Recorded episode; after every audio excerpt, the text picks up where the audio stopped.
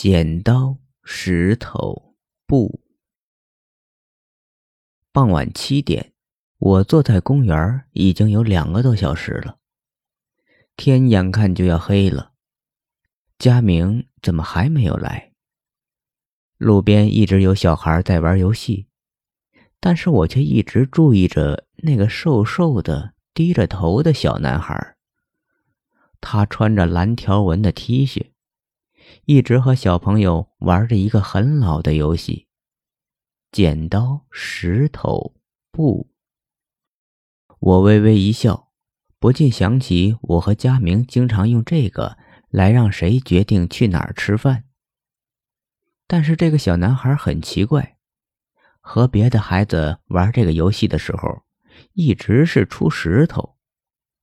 玩的久了，大家都知道只出布就可以赢他。很快，小朋友们觉得没有意思，就纷纷走开了。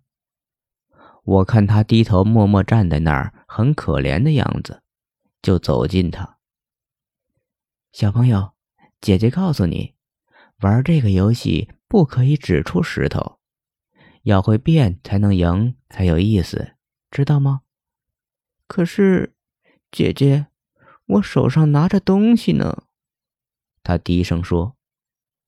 我低头看他的右手，紧紧的握着，的确像拿着什么东西。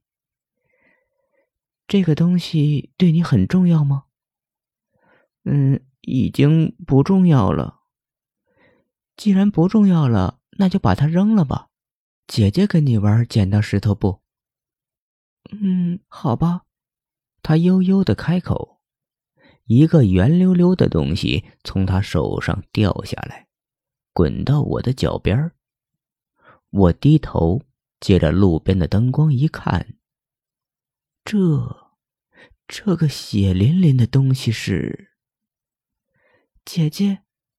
小男孩抬起头，冲着我阴森森的笑道：“我们来玩剪刀石头布吧。”我赫然看见他那张苍白的脸上有一个血淋淋的窟窿。